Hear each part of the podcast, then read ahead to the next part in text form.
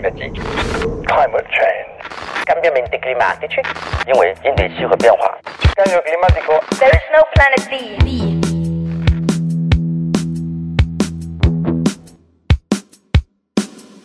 Dans la première partie de l'interview, on a vu que la voiture électrique était plus vertueuse du point de vue du CO2 que son homologue thermique. Néanmoins, elle ne règle pas tous les problèmes et peut même en créer de nouveaux, notamment du point de vue des ressources nécessaires à sa production.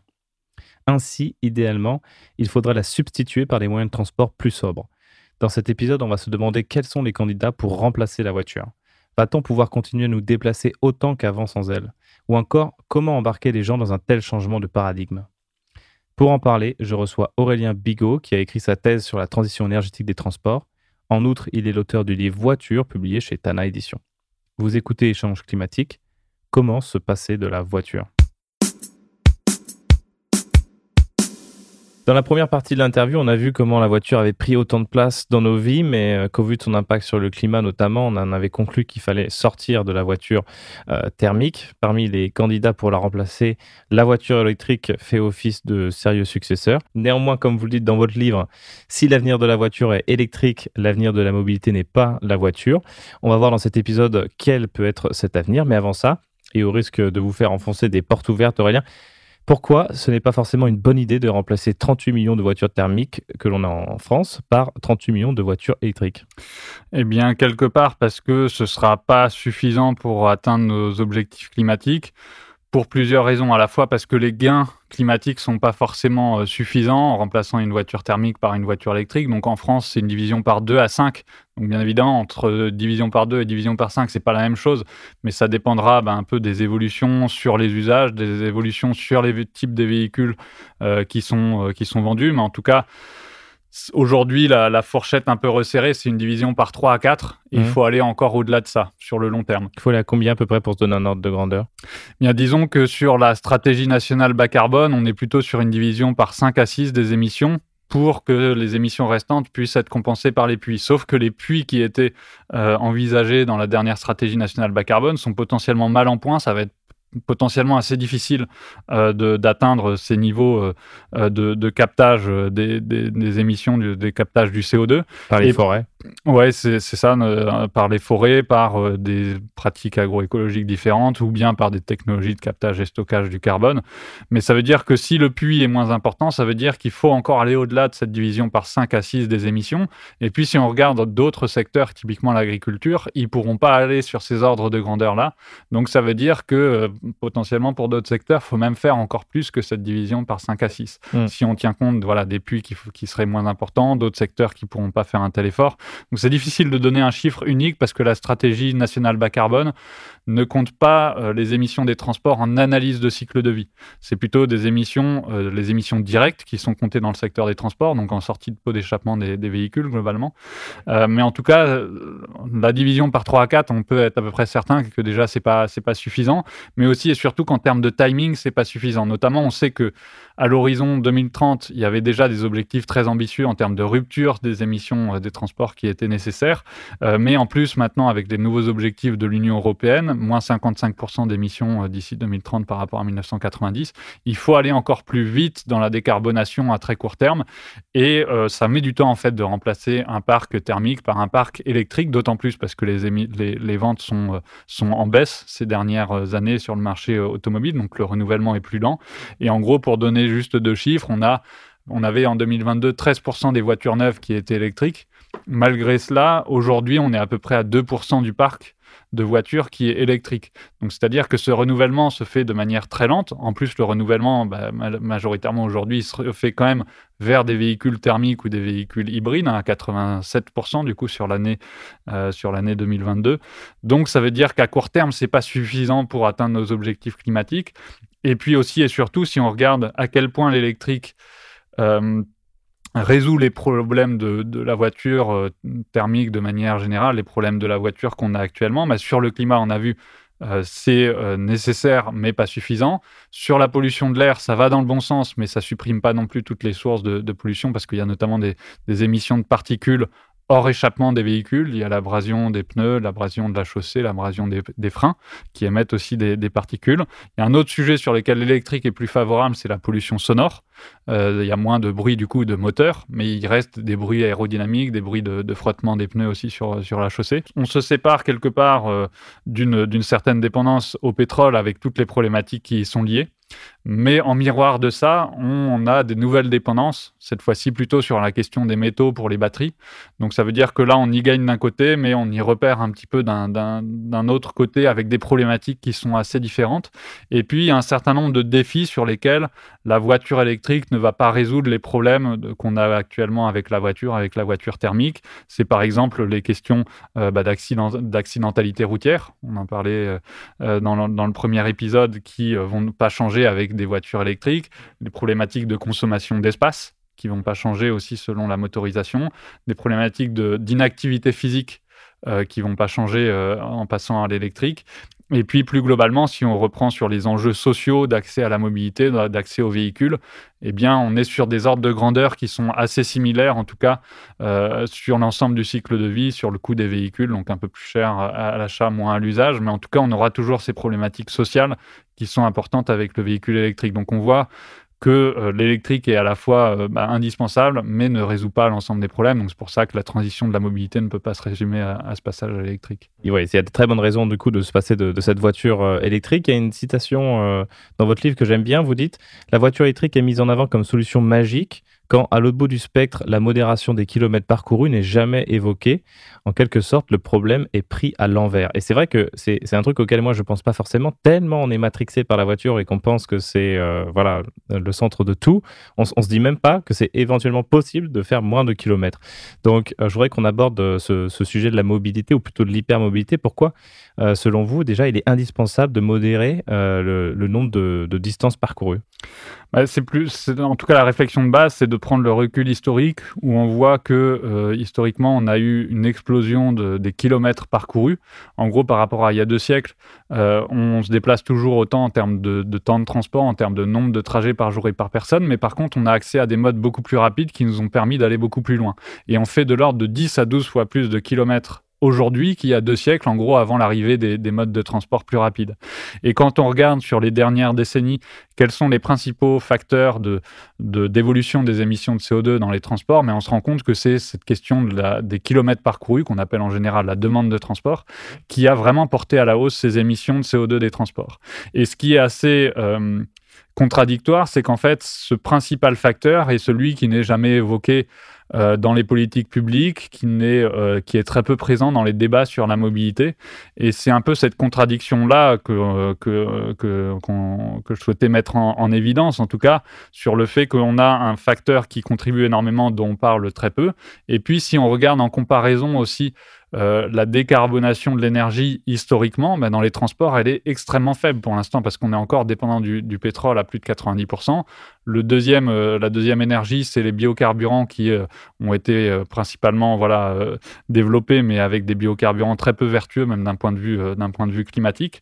et du coup, on a finalement le principal facteur historique qui est très peu évoqué pour, pour l'avenir, et puis au contraire, un facteur qui a très peu bougé par le passé, qui est vu un peu comme solution magique à l'avenir. Et bien évidemment, euh, il ne faut pas se dire que forcément l'avenir sera le prolongement du passé. Ce n'est pas une démonstration pour dire la décarbonation n'aura aucun impact et il faut tout miser sur la demande, mais c'est plutôt de, remettre un peu en perspective le fait qu'il faut solliciter les différents leviers et que sur cette question de la demande de transport, il faut au moins éviter qu'on continue à aller dans le mauvais sens. Et malheureusement, en fait, il y a toujours tout un tas de politiques publiques qui encouragent euh, l'augmentation de la, de la demande de transport. Pour donner juste deux exemples, c'est les infrastructures de transport euh, rapide qui sont toujours, qui sont toujours prévues. Euh, l'augmentation, euh, par exemple, les, les, projets d'agrandissement d'aéroports, les projets de nouvelles autoroutes, de contournement routier, etc., mm. qui alimentent cette demande, ou bien encore finalement le récit qui nous est toujours autant vendu de, de l'avion vert qui permettra de continuer cette hausse du trafic aérien, même si on sait que à court terme, il n'y a aucune solution de décarbonation qui est à la hauteur.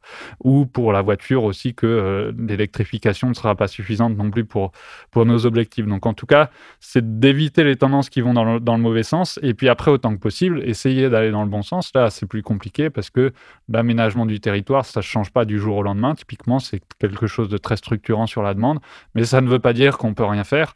Il faut plutôt voilà, essayer de voir en tout cas par quels moyens on peut essayer de modérer cette demande, même si ce n'est pas un levier euh, magique et facile à solliciter. Mmh. Par exemple, euh, vous, vous parliez de, l'agrandissement des aéroports. Euh, j'ai même entendu Laurent euh, Cast qui est euh, ingénieur, euh, qui a été ingénieur chez Renault pendant près de 10 ans et qui finalement aussi se penche sur cette question de, mobilité plus durable. Quand on lui a posé la question des, euh, des RER métropolitains prévus par, par Macron, lui-même était même sceptique à ça. Et la journaliste, en fait, ne comprenait pas. Et elle leur lançait en mode, oui, donc c'est bien les RER. Et même lui, il avait l'air de, plutôt tempérer la bonne nouvelle. Est-ce que vous, c'est c'est pareil. Est-ce que euh, c'est vraiment une fin en soi de, limiter cette mobilité parce que, en, gros, si on diminue pas le nombre de kilomètres, euh, on va pas réussir à, réduire assez les nuisances euh, bah, que ça crée de, se déplacer, tout simplement je pense en tout cas qu'il faut se poser la question, en tout cas, de euh, qu'est-ce que ces nouveaux usages vont remplacer, quoi. À quel point euh, faire des nouvelles lignes de RER, e est-ce que ce sera bien en substitution de la voiture? C'est ce qu'idéalement on souhaite, mais est-ce que ce sera, est-ce que ce sera bien le cas? Ou est-ce que ça va encourager des distances qui sont euh, plus importantes? Est-ce que ça va être potentiellement en remplacement d'autres modes de transport en commun qui étaient déjà utilisés avant? Ce sont des questions, en tout cas, qu'il faut clairement se poser. Et globalement, euh, selon moi, jusqu'à maintenant, on n'a pas fait vraiment de, politique de report modal euh, cohérente. C'est-à-dire qu'on a beaucoup mis en avant ce, facteur par le passé. Ça a eu peu d'impact positif, mais à mon avis, parce que euh, on a eu tendance à investir, certes, dans, par exemple, dans des nouvelles lignes à grande vitesse. Il y a eu quand même de l'investissement sur le ferroviaire pour le développer, mais dans le même temps, en fait, on continue à investir sur l'avion, on continue à investir sur la voiture, notamment dans leurs infrastructures. Donc, si on fait à la fois des nouvelles LGV, mais aussi des agrandissements d'aéroports des nouvelles autoroutes, bien évidemment, il n'y a pas vraiment de report modal. On augmente cette demande de manière globale. Donc, ça veut dire que euh, les projets de RER e métropolitain, il faut faire attention à ce que ça ne s'inscrive pas toujours dans cette même logique, euh, finalement, d'augmentation de la demande ou de promotion de l'ensemble des modes de transport, d'augmentation des distances, mais que ce soit vraiment une politique cohérente qui vise à faire ce report modal. Et aujourd'hui, de manière assez globale dans les politiques qui sont mises en avant, on n'a pas encore cette cohérence globale euh, quand on voit à quel point euh, l'avion peut être encore euh, promu ou encore à quel point la voiture ne bénéficie pas d'un discours cohérent sur le fait de réduire son usage, sur le fait de mieux la partager, de véhicules plus sobres, etc. Donc il n'y a pas encore de, de cohérence globale là-dessus. Et donc sur les RER, il faut le questionnement, c'est de voir à la fois à quel point ça s'inscrit dans ce projet global et à quel point il y aura les financements suffisants et à quel point ils seront ou pas en remplacement d'autres financements qui seraient utiles ailleurs. C'est-à-dire qu'il y a un, manque extrêmement fort de financement quand même pour le système ferroviaire, mais plus globalement pour l'ensemble des mobilités durables. Il y a aussi des, investissements massifs qu'il faut faire, par exemple, sur les infrastructures vélo, sur le financement euh, de systèmes de covoiturage, d'autopartage, de, de, de changement des pratiques de mobilité qui doivent aussi être accompagnés potentiellement parce qu'il y a un poids des habitudes qui est très fort. En tout cas, on ne manque pas de, de, projets à soutenir ou d'investissements nécessaires dans la transition. Donc, il faut veiller à ce que ce qui soit fait le soit fait sur des moyens euh, pertinents et pas en, remplacement finalement euh, d'autres, investissements pertinents. Et c'est vrai que pour l'instant, cette annonce, elle a été faite, mais sans vraiment euh, beaucoup d'éléments concrets qui lui sont associés. Il y a un peu un coup de communication, sans que les, les, moyens financiers soient vraiment clarifiés. Et est-ce que ce sont des nouvelles recettes par exemple, qu'on peut aller chercher sur les modes les plus polluants, ce qui serait assez vertueux parce que du coup, ça, joue sur, les, deux tableaux. Ou bien est-ce que euh, soit il n'y aura jamais vraiment les financements pour ce type de projet, ou bien ça va aller chercher sur, par exemple, la, nécessaire rénovation du, réseau ferroviaire, par exemple, euh, qui nécessiterait aussi un grand nombre de financements. Euh, du coup, bah, si je reviens sur cette fin de, l'hypermobilité, parce que comme vous dites, le plus efficace, le plus rapide, ça reste euh, peut-être de se déplacer euh, moins. quelles est, selon vous, les, options possibles sur la table pour réaménager le, territoire et pour entamer cette, cette dé-hypermobilité ou en tout cas cette transition? Je dirais qu'il y a deux problématiques un peu différentes, en tout cas selon qu'on parle de la courte ou de la longue distance. Sur la courte distance, en effet, ça va être pour beaucoup des questions d'aménagement du territoire, d'évolution des modes de vie, des programmes d'activité. Donc c'est là où, on, est sur des questions assez euh, complexes et potentiellement avec une certaine inertie, au moins pour une partie des leviers. Sur la longue distance, ça peut être entre guillemets plus facile dans le sens où c'est moins... Euh, c'est moins imbriqué dans les modes de vie, en tout cas moins euh, imbriqué euh, dans l'aménagement du territoire, etc plus facilement, finalement, des usagers peuvent choisir euh, de se passer de l'avion d'une année euh, à l'autre. Alors après, il y en a bien évidemment qui ont de la famille, etc., à l'autre bout du monde, et c'est plus ou moins facile, bien évidemment. Euh, mais c'est plus facile de changer les trajets pour les vacances que de se dire du jour au lendemain, je veux arrêter la voiture si jamais on est pris dans une situation, un mode de vie, un, un lieu de vie où il n'y a pas d'alternative. Donc, ça, hum, sur, sur le quotidien, c'est plus euh, structurant, plus difficile, mais comme je disais tout à l'heure, c'est au moins dans un premier temps réussir à stopper les tendances qui vont dans, le mauvais sens, et puis en miroir, bah, de regarder dans quel sens il faut aller.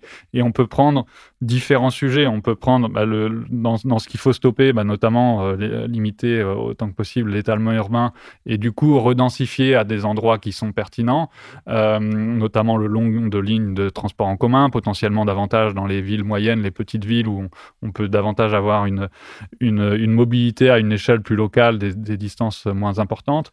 C'est ce qui est en train d'être fait, non? Je veux dire, il y, a, eu un plan pour euh, redynamiser les, petits villages du, centre-ville. Je ne sais pas si c'est la dynamique générale. On est toujours dans une dynamique de métropolisation assez importante. Et quelque part, les RER métropolitains, à mon avis, s'inscrivent aussi un peu dans ce genre de récit ou de ce genre d'investissement sur les transports, mais aussi sur l'aménagement du territoire, qui peut être quand même assez fortement concentré aussi dans les plus grandes villes, euh, les plus attractives, les plus, euh, voilà, qui vont concentrer plus d'emplois, etc. Il y a aussi euh, des programmes, bien évidemment, pour, euh, pour, les, pour les autres zones, pour les autres types de territoires, mais je ne sais pas s'il euh, y a vraiment une tendance forte, en tout cas, à aller dans, dans ce sens-là pour l'instant. Et globalement, il y a un manque de connexion aujourd'hui dans les politiques publiques entre celle d'aménagement du territoire et celle de transport. C'est-à-dire qu'on a tendance à pallier aux insuffisances de nos politiques d'aménagement du territoire par une promotion de transports toujours plus rapides qui permettent de compenser quelque part ce fait qu'on éloigne les activités, on éloigne euh, euh, les, logements, des emplois, etc. Et puis en gros, on voit les transports un peu comme la variable d'ajustement pour faire en sorte que malgré tout, les gens puissent accéder assez rapidement à, tout ça et souvent à, partir de la voiture, malheureusement. Il y a, après, on peut se poser la question sous d'autres angles, quel type de commerce il faut développer à l'avenir et euh, à quel endroit? Donc éviter les pareils, les centres commerciaux en périphérie des villes et plutôt essayer de, relocaliser à l'échelle bah, des centres-villes quand c'est des petites villes ou à l'échelle des quartiers, etc. On peut se poser des questions sur l'emploi. Est-ce qu'il n'y a pas des, relocalisations d'emplois qu'on peut faire, par exemple pour des employeurs qui sont multisites, de voir est-ce qu'il y a certains de leurs employés qui pourraient bénéficier en fait d'un site qui, euh, à compétence égale, est plus proche en fait de, de chez eux. Donc il y, a par exemple la startup 1 km à pied qui réfléchit à ce type de dispositif. En fait, je pense à partir du moment où on se pose ce genre de questions, il y a des nouvelles idées aussi qui peuvent arriver. Aujourd'hui, on est tellement dans une dynamique où on ne se pose pas ce genre de questions qu'il n'y euh, a pas forcément les, euh, les, politiques publiques qui sont alignées. donc c'est vraiment aussi une question de vision qu'il faut changer sur cette question de l'hypermobilité et de la demande de transport. Mmh c'est vrai que les distances domicile-travail, c'est un petit peu les distances, les, trajets les, plus contraints. Euh, et les plus longs aussi, en effet. Euh, donc, bah, pour le reste, finalement, euh, vous proposez de vous tourner vers des, modes de transport les, les, moins, les moins émetteurs.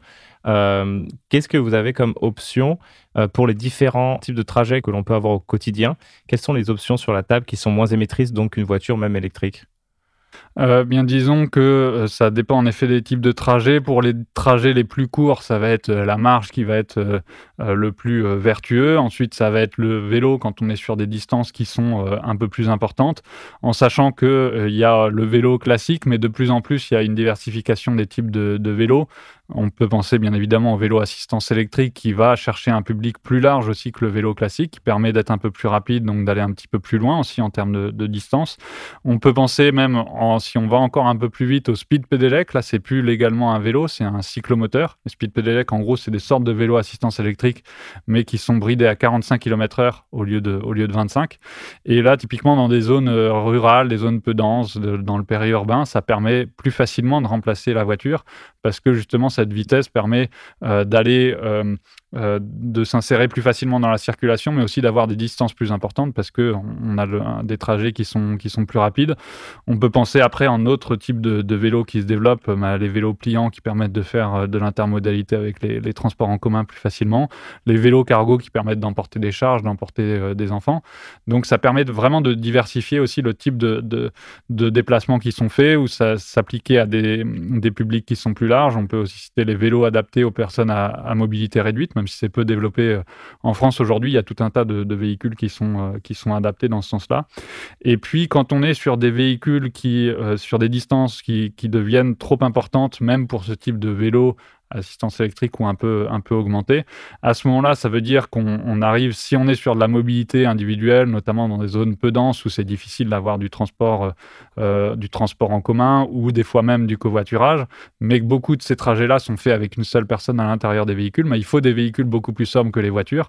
Et c'est là notamment où on peut avoir ces euh, mini-voitures, notamment ces voiturettes qui peuvent avoir une pertinence, ou bien vraiment en intermédiaire entre le vélo et la voiture.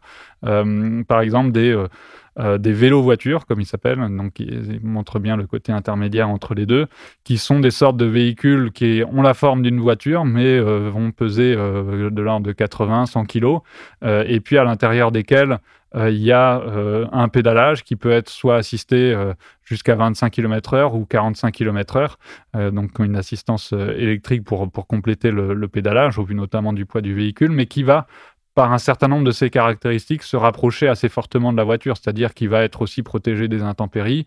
Euh, en termes de confort, ça va être assez proche, ou bien en tout cas, s'il y a un pédalage, euh, bien ça va être un peu différent, parce qu'il y aura un petit effort physique, mais avec beaucoup de bénéfices pour la santé, donc c'est pas forcément très, violent, disons. Puis c'est assisté d'un point de vue, euh, c'est assisté électriquement. Donc il y a ce type de véhicules-là qui permettent un peu de réinventer une mobilité plus sobre, avec des véhicules plus sobres, notamment pour les zones peu denses où c'est difficile d'avoir des transports collectifs. Euh, et puis après, bien évidemment, bah, les alternatives en termes de transport en commun euh, les plus efficaces quand les flux de déplacement sont suffisants, euh, notamment à l'intérieur des grandes villes ou entre les grandes villes, bah, ça va être le transport ferroviaire électrique, parce que à la fois bah, électrique donc plus vertueux d'un point de vue climat, et puis ferroviaire plus efficace d'un point de vue énergétique. Et puis quand c'est pas, euh, les flux sont pas suffisants pour du transport ferroviaire, qui a un emport de plusieurs dizaines et même souvent plusieurs centaines de personnes, et bien à ce moment-là, faut passer à des transports en commun plutôt routiers, qui là sont plutôt de l'ordre de, quelques dizaines de, personnes emportées. Euh, et euh, en fait, faut un peu réussir justement à avoir la bonne gradation. Euh, suivant à la fois les distances et suivant les flux de déplacement, entre passer du véhicule individuel le plus sobre possible à, euh, s'il y a plus de personnes transportées, bah, au covoiturage. Et puis, si c'est encore plus, bah, passer au transport euh, routier type, euh, en commun, comme les bus et les cars. Et puis, s'il il y a encore plus de personnes à transporter, eh bien, de passer plutôt au tramway, au métro, au RER, au, TGV, au, RER, au, TER, pardon, ou encore au, au, déplacement en, train intercité, train intercité de nuit aussi, qui peuvent être davantage développés par rapport aujourd'hui. Donc, c'est vraiment de développer cette diversité de de mobilité alternative à la voiture et alternative à l'avion aussi. on sent que dans, votre ouvrage, le mot, c'est vraiment la, diversité, euh, parce que par exemple, euh, si on pense avec le logiciel d'aujourd'hui, on aurait tendance à se dire qu'on va rouvrir les petites lignes qu'on a fermées, mais euh, finalement, quand on s'y penche, est-ce que c'est vraiment intéressant de rouvrir euh, des, lignes qui ne sont pas électrifiées, qu'il faudrait électrifier, qui ça coûterait très cher. Euh, et vous, vous proposez, ben, comme vous dites, des autocars euh, électriques ou des choses comme ça. Je veux dire, le, le ferroviaire, c'est pas forcément la solution à tout, c'est notamment parce que c'est très cher. En effet, puis le ferroviaire est particulièrement pertinent quand il y a des euh, flux de déplacement qui sont importants parce que ça transporte beaucoup de personnes le ferroviaire et c'est très efficace pour ça. Mais si jamais euh, on veut euh, mettre du ferroviaire finalement dans les zones peu denses, dans les zones rurales, là où il y a peu de flux de déplacement, mais forcément on est sur le type de milieu finalement où le ferroviaire est le moins adapté. Ça ne veut pas dire qu'il n'y a aucune zone rurale ou aucune ligne qui peut être pertinente pour du ferroviaire dans les zones rurales. Ça peut permettre aussi sur de la longue distance bah, de, de, développer un autre type de mobilité longue distance, de voyage euh, voilà, dans, euh, dans, dans, des portions de territoire sinon qui, qui, sur lesquelles il y aurait moins de, de tourisme possible de manière bas carbone. Mais en tout cas, je pense qu'il y a un peu un biais, un manque d'imagination très fort sur les alternatives à la voiture individuelle dans les zones rurales. Et on a tendance à vouloir calquer les solutions euh, des villes dans les campagnes. Et en fait, c'est pas euh, c'est pas le même type de, de milieu, c'est pas le même type de pratique de mobilité. Et donc, il faut pas juste se dire euh, la solution pour les zones rurales, ça va être de mettre des lignes de transport en commun parce que c'est pas toujours possible, c'est pas toujours efficace. Et il faut imaginer d'autres choses qui sont plus adaptées plus adapté à ces zones-là. Et notamment, une des principales caractéristiques, c'est justement ces flux de déplacement qui sont trop faibles pour des transports vraiment massifiés. Donc, il peut y avoir des lignes de transport en commun, mais sur les axes principaux, quand il y a des flux suffisants. Et puis ça, ça doit être fait bah, en intermodalité avec plutôt des, des, véhicules moins capacitaires, alors soit avec de la marche, avec du vélo, des véhicules intermédiaires, etc., pour pouvoir rejoindre ces lignes de transport en commun suffisantes quand il y a la, possibilité de les faire. Et sinon, il faut plutôt bah, avoir d'autres usages de la voiture plus partagés comme le covoiturage ou bien des véhicules beaucoup plus sobres.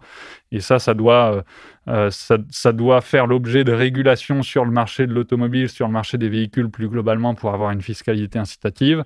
Ça doit encourager aussi à avoir, avoir d'autres infrastructures potentiellement pour, euh, par exemple, pour développer l'usage du vélo, y compris dans ces zones rurales, pour avoir d'autres règles de circulation pour que ce soit euh, sur, euh, les, zones, sur les routes où il n'y a pas de, de, pistes cyclables sécurisées, mais que ce soit pas trop dangereux d'utiliser des mobilités alternatives, des véhicules qui sont plus sobres. Donc il y a une vraie question aussi de sécurité euh, autour de ça, donc potentiellement de réduire la vitesse. Si je prends juste l'exemple des Pays-Bas, dans leur zone rurale, ils ont souvent des routes qui sont limitées à 60 km/h. donc nous, ça nous a déjà fait beaucoup, de, beaucoup réagir de passer à 80 km/h, mais si on veut sécuriser des mobilités alternatives dans ces zones, il faut aussi se poser ces, questions-là. Ce sera forcément au détriment de la voiture, que ce soit en termes de vitesse euh, ou d'espace.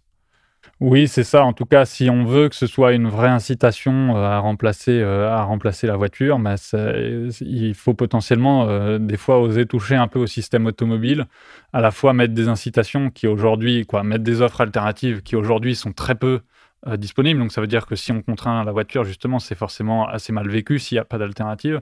Mais de manière globale, en tout cas quand on voit dans les politiques de mobilité, il faut réussir à combiner à la fois euh, l'incitation et la contrainte, euh, les alternatives et aussi quelque part euh, bah, décourager l'usage de la voiture. C'est beaucoup plus facile à faire dans des zones où il y a déjà les alternatives, déjà les solutions, mais quelque part il faut un peu combiner les deux si on veut aller suffisamment vite euh, sur les enjeux qu'on a face à nous et notamment par rapport aux défis climatiques. Il faudrait voilà, des alternatives euh, hyper ambitieuse et même des contraintes très fortes, euh, même si aujourd'hui c'est très difficile d'imaginer ça, c'est en réalité ce qu'il faudrait idéalement faire si on prenait au sérieux le, sujet climatique. Euh, vous parlez des voitures vélo tout à l'heure, est-ce que ça existe dans certains pays? Alors, assez peu pour l'instant. Euh, euh, en France, en tout cas, il y a pas mal de développements qui sont en cours, notamment parce que euh, il y a un certain nombre de startups qui se lancent là-dessus, parce que aussi ils ont été réunis dans un projet qui s'appelle l'Extrême Défi, qui a été lancé par l'ADEME et qui a lieu sur, euh, sur trois ans, qui vise à prototyper, à produire des premiers véhicules et puis à les tester dans les territoires, notamment les territoires peu denses, de certains de ces véhicules justement intermédiaires entre le vélo et la voiture. Et justement, les vélos-voitures, c'est un certain, un certain nombre de projets, il y en a une quarantaine donc de, projets de véhicules.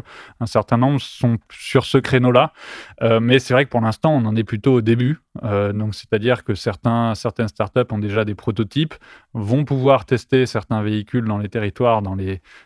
dans les tout prochains mois ou les toutes prochaines années. Euh, mais c'est vrai qu'on a encore assez peu de retours d'expérience là-dessus. Et ça, ça va être indispensable pour voir à quel point euh, bah, ça remplace, de, déjà quels usages ça remplace, quels sont les retours d'expérience en termes de, euh, d'usage, de confort, de sécurité, etc. Et, et, ça, en fait, on est obligé quelque part de lancer un peu les choses pour avoir des retours d'expérience. On peut faire des suppositions sur qu'est-ce qui serait le plus vertueux, quels sont les avantages et inconvénients de tel ou tel type de véhicule, quelle zone prioritaire, mais il faut faire tester pour vraiment avoir des, retours d'expérience euh, réels euh, d'usage qui peuvent se, développer, et idéalement en remplacement de la voiture dans, ces zones notamment peu denses. Est-ce que vous pensez que de la part de la puissance publique, ce, duo contrainte-incitation va suffire? Ou est-ce qu'il faut aussi un petit peu jouer sur sur l'imaginaire L'image du vélo et encore ou du transport public, c'est encore entaché un petit peu de ce côté euh, je le fais parce que j'ai pas le choix. Comment rendre euh, enfin désirable ça plus que le reste en fait? Ouais, c'est une vraie question. En tout cas, la question des imaginaires, des représentations des différents modes est très structurante aussi dans la transition. Et euh, c'est vrai qu'aujourd'hui, cet imaginaire sur la voiture, il est très fort. Il y a à la fois porter finalement un peu cet attachement à la voiture porté par le fait que beaucoup n'ont pas euh, d'autres possibilités de se déplacer en voiture, mais aussi par un attachement euh, qui peut être euh, voilà sentimental presque pour les, pour les voitures pour un certain nombre de personnes. Et c'est sûr que ces imaginaires doivent, doivent changer pour évoluer. La bonne nouvelle, c'est que de, de base, en fait, les, représentations peuvent évoluer assez, vite. On l'a vu sur le vélo quand même sur ces dernières années. un exemple que je cite souvent, c'est que dans les conférences où j'allais sur la mobilité, euh, euh, en, 2016, quand j'ai commencé à arriver dans, ce domaine-là, euh, il y avait très peu de très peu de conférences qui abordaient le sujet du vélo ou bien vraiment au titre à titre un peu anecdotique. Et, aujourd'hui, c'est ça fait quand même l'objet de, de politiques publiques plus structurantes. Donc l'enjeu, c'est de réussir plus globalement sur l'ensemble de la mobilité durable à rendre désirable euh, ce qui va dans le bon sens, et y compris des véhicules plus sobres, y compris en effet le vélo, la marche, les transports en commun, etc. Et ça, ça passe à la fois par le fait de communiquer de manière plus positive sur ces, euh, ces modes-là, sur ces alternatives, mais aussi, euh, c'est un peu comme tout à l'heure avec les infrastructures, il ne faut pas à la fois encourager le ferroviaire et la voiture, il faut encourager le ferroviaire et décourager la voiture. Et eh bien, c'est aussi s'attaquer typiquement à la publicité automobile. La, la, Convention citoyenne pour le climat par exemple, avait euh, euh, fait tout un tas de, propositions dans ce sens-là pour réguler la publicité sur la voiture, ou en tout cas au moins sur les véhicules les plus polluants. Euh, et c'est vrai que les imaginaires sont forcément beaucoup façonnés par ça, parce qu'il y a des budgets énormes qui sont mis dans la publicité. En gros, pour chaque voiture vendue actuellement en France, c'est de l'ordre de 1500 euros de publicité qui a été, euh, qui a été investi par les constructeurs pour faire vendre cette voiture. Donc bien évidemment, ça a un impact euh, sur les choix de, consommation, sur les représentations qu'on a des, différents modes de, transport. Et il faudrait aller au-delà du petit message un peu préventif qui peut y avoir maintenant à la fin des pubs, mais une régulation plus forte euh, qui aujourd'hui malheureusement n'est pas encore passée politiquement. Mais surtout que ça manque pas de, bonnes raisons de minimiser la voiture. Ce serait déjà la réappropriation de l'espace public euh, ben, pour, euh, pour le citoyen. c'est vrai qu'on voit toujours les enfants qui apprennent dès le, plus jeune âge en fait à, respecter la route, à respecter les feux rouges, etc. Et, puis on peut aussi découvrir des, bénéfices euh, sur la santé qui sont très rapides. On sait qu'en Ile-de-France, voilà, il y a beaucoup de, cas d'asthme. Voilà, c'est des choses, pour, moi, on communique pas assez sur ces, euh, points positifs. Euh, j'ai une dernière question. Vous vous déplacez essentiellement à vélo et en train. Vous faites vraiment ce que vous dites. Est-ce que vous vous sentez, par exemple, en danger sur la route, en sécurité? Est-ce que vous vous sentez libre de voyager? Ou alors vous êtes un petit peu ben, contraint par les rythmes des trains, la possibilité des correspondances, les retards potentiellement? Il y a un peu des deux. Je dirais que hum, aujourd'hui, j'aurais presque du mal à passer à autre chose parce que ça fait tellement longtemps que je fonctionne de cette manière-là que, ça me convient très bien. J'y prends beaucoup de, plaisir à utiliser aussi la marche quand, quand, c'est possible, utiliser le, vélo et puis le train. Je trouve que le train, on peut facilement utiliser son, son temps aussi euh, à, faire, à faire autre chose, alors à part quand c'est des, des, trains bondés, etc. Euh, le vélo, il y a ce bénéfice santé et cette coupure que ça peut euh, impliquer d'avoir cette activité physique voilà, entre des, trajets professionnels ou pour, ou pour ses déplacements personnels. Donc je trouve qu'il y a tout un tas de, de bénéfices, mais après c'est vrai qu'on est dans un, dans un système de mobilité qui est tellement organisée autour de la voiture, autour de mobilités qui sont pas forcément très sobres, que ça peut être un, certain défi aussi de fonctionner comme ça. Après, comme c'est comme je raisonne tellement que avec ça que euh, j'ai intégré ces contraintes là, tout comme euh, finalement euh, pour certaines personnes, elles vont, elles vont avoir totalement intégré certaines contraintes liées à la voiture. Elles vont pas se rendre compte qu'en fait, c'est aussi tout un tas d'organisations, tout un tas d'incertitudes d'utiliser la voiture, mais, mais elles ont intégré ça. pour ma part, c'est le cas avec mes, modes de transport et mes moyens de, fonctionnement. Après, c'est sûr que la question typiquement de la sécurité, je trouve, est, très importante dans le sens où, où je fais aussi du vélo, y compris dans des zones rurales, dans des zones montagneuses, etc. Et, et en effet, on s'y sent pas forcément en sécurité et je comprends que d'autres ne s'y mettent, mettent pas forcément, ou en tout cas, il y aurait un besoin de, revoir plus globalement, euh, de, mieux réguler, en tout cas, un certain nombre de, comportements qui sont des fois pour certains assez euh, rares mais particulièrement dangereux.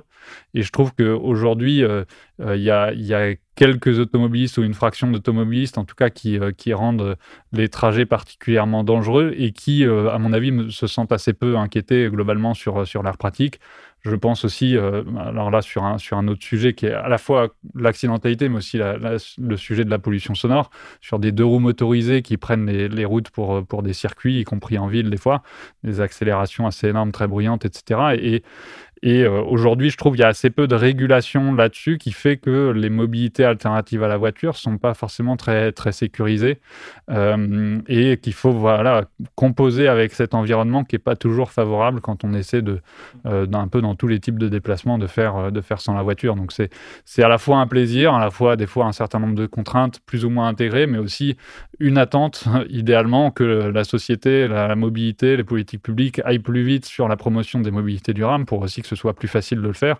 Parce que moi, je, euh, je, considère surtout que le, que le but, c'est pas que moi, je me mette à des mobilités durables. Je chouette si j'arrive autant que possible à être un peu cohérent avec, euh, avec ce que je dis, mais c'est surtout que l'objectif, l'enjeu, c'est que la majorité de la population passe à des mobilités plus durables et, euh, et que n'ait pas besoin de d'efforts d'efforts trop importants quelque part pour passer à ces mobilités alternatives, mais que ça puisse être beaucoup plus naturel que, que, que ça l'est aujourd'hui. Merci Aurélien Amigo. De rien. Voilà, j'espère que cet épisode vous a plu. Si c'est le cas, n'hésitez pas à le partager, ça m'aide énormément. Merci à Gilles Marteau pour la musique, Studio 1212 pour la production, et enfin, merci à vous pour votre écoute. Portez-vous bien et à la prochaine.